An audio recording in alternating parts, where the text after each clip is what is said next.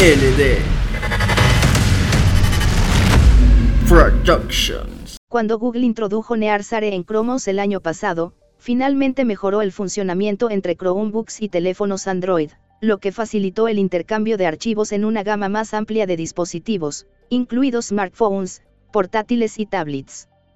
Sin embargo, no hizo que la transferencia de archivos a sus propios dispositivos fuera tan intuitiva como se esperaría de Google en 2022.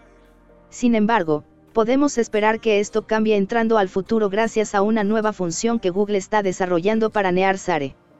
Según vemos en Android Central, la nueva característica, denominada Self Sare, se ha descubierto en Chrome y Mgerit.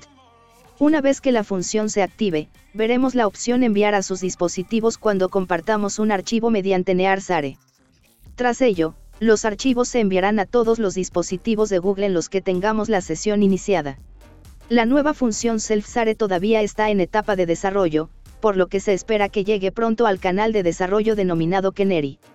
Si contamos con Chrome y Mkeneri, deberemos de estar atentos a una nueva flag experimental que llegará a una futura versión Keneri, algo que nos permitirá probar la característica antes de que llegue a la versión estable.